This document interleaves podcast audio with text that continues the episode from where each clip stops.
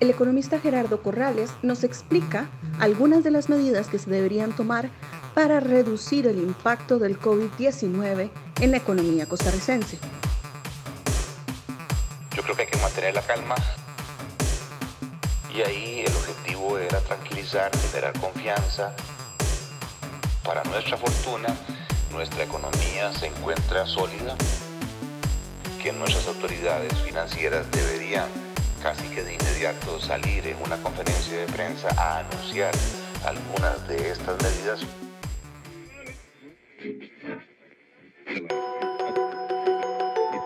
La revista es tu medio digital de opinión. Costa Rica es una economía eh, muy abierta al sector externo. De hecho, la forma de medir esto es comparando el volumen de las exportaciones e importaciones de bienes y servicios al valor de la producción o al Producto Interno Bruto, que en nuestro caso eso supera el 70%. Pero además, el turismo es una fuente importante de actividad económica y de ingresos de divisas para el país. Se generan más o menos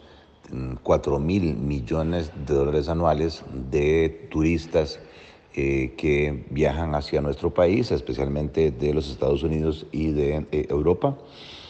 Tenemos también una inversión extranjera directa, sobre todo de los Estados Unidos, que genera empleo en zonas francas, eh, que más o menos se estima en un ingreso de dólares de 3 mil millones y que da empleo a cerca de 140 eh, mil personas. Y luego, eh, si nos vamos a ver los componentes de lo que se llama la demanda interna, el consumo, el gasto que hacen las familias en bienes y servicios eh, representa cerca del 64% de la producción y la inversión que hacen las empresas cerca del 15%. Entonces, sin duda, eh, estos efectos de la enfermedad del coronavirus va a tener un impacto en la economía costarricense no tanto por la dimensión de las personas que se van a ver eh, lamentablemente infectadas, sino por los efectos de temor o de miedo que eh, una pandemia genera normalmente en las expectativas de los agentes económicos. Y además, si los medios de comunicación eh, transmiten noticias preocupantes, por ejemplo, la decisión del presidente Trump de los Estados Unidos de eh, restringir los viajes desde Europa a los Estados Unidos, eh, pues todo eso hace que se tenga efectos negativos, por un lado, en reducir la disposición de las personas a viajar, no importa cuál sea el precio eh, que les cobren por los tiquetes, Va a haber también problemas de logística de transporte, lentitud en cuanto a lo que es el transporte de eh, mercaderías eh, a través de líneas aéreas, a través de eh, marítimo. Y esto va a afectar definitivamente las cadenas de valor, las cadenas de producción. Y es posible estimar que todo esto va a traer como consecuencia una caída creo yo, temporal, coyuntural, eh, en los ingresos por ventas eh, de las empresas, eh, que a su vez va a ocasionar lamentablemente un incremento eventualmente del desempleo o de los ingresos de las familias, en el tanto en que las personas reduzcan su disposición a viajar o reduzcan su disposición a salir, el comercio, el consumo, entretenimiento, son actividades que se van a ver afectadas.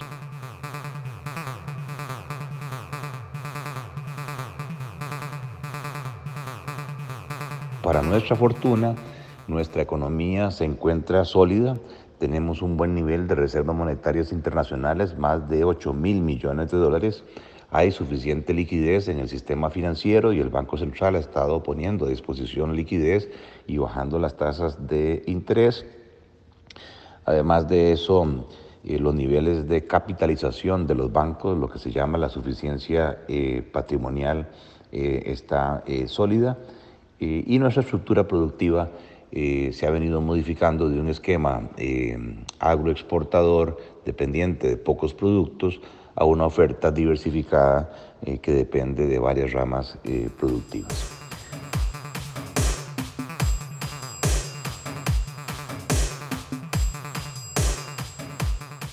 Ante esto, eh, yo creo que nuestras autoridades tienen que estar previendo ya este efecto negativo que va a tener un impacto inmediato en los flujos de caja de las empresas, especialmente de las MIPIMES, y de las familias. Por lo tanto, eh, yo diría que la morosidad muy posiblemente, y al verse reducida la capacidad de pago de los deudores, se va a ver incrementada. Y ante eso, nuestras autoridades del sector financiero deberían anticiparse, adelantarse y tomar una serie de medidas que flexibilicen la forma como se mide a los deudores y la forma como se mide a los bancos para pasar de condiciones normales a una situación coyuntural de crisis, de liquidez, de flujos de caja que eh, permita, en consecuencia, no manchar los récords, eh, crediticios, las calificaciones eh, crediticias de los deudores, pero que a su vez permita que los bancos puedan estar dispuestos a hacer, no de manera generalizada, eh, para que alguien saque provecho sin necesidad, sino de forma caso por caso, justificando el por qué en particular una persona o una empresa eh, se ha visto afectada negativamente por el contagio eh, del miedo del coronavirus en sus eh, flujos de caja. Y si ese es el caso, pues permitirle a los bancos hacer más de una readecuación de crédito en términos de dar más plazos,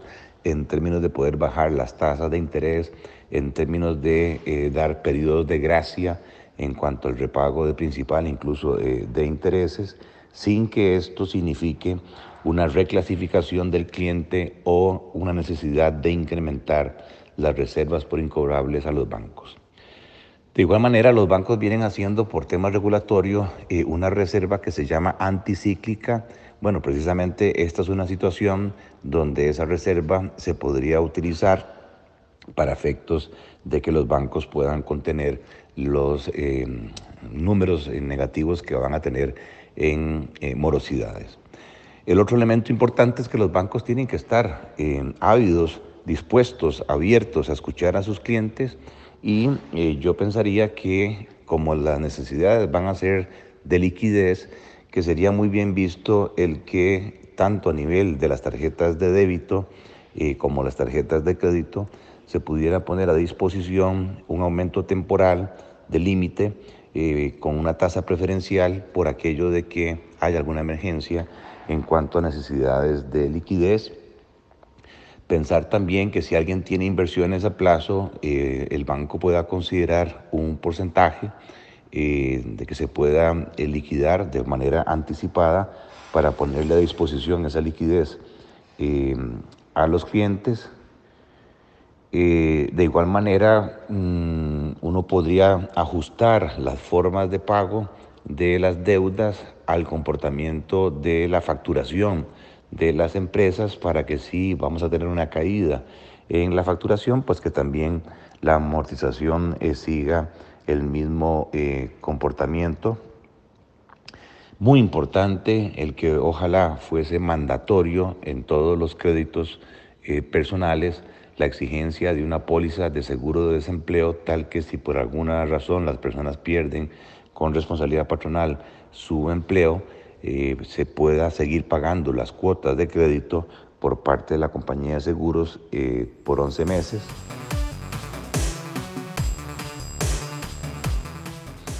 Existen los fondos eh, de banca para el desarrollo, hay alrededor de 300 millones de dólares sin colocar para apoyo de las MIPIMES. Yo como Consejo Rector de Banca para el Desarrollo tomaría una serie de medidas para flexibilizar la posibilidad de que las MIPIMES puedan descontar facturas de buenos clientes, sector público, sector privado, sin necesidad de que analicen el riesgo y que pidan estados financieros de la MIPIME a tasas de interés del 6% en colones o del 3% en dólares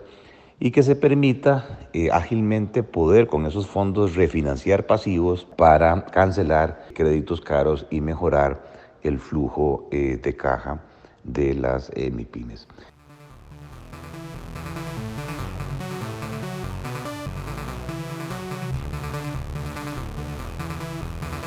En fin, eh, ante una situación de temor, ante una situación de desconfianza, el problema es que esto se comporta similar a una corrida de depósitos en los bancos como la que se tuvo en el año 2004 eh, bajo mi gerencia en el BAC y ahí el objetivo era tranquilizar, generar confianza, poner a disposición liquidez eh, de los agentes económicos para cortar este efecto de miedo este efecto de propagación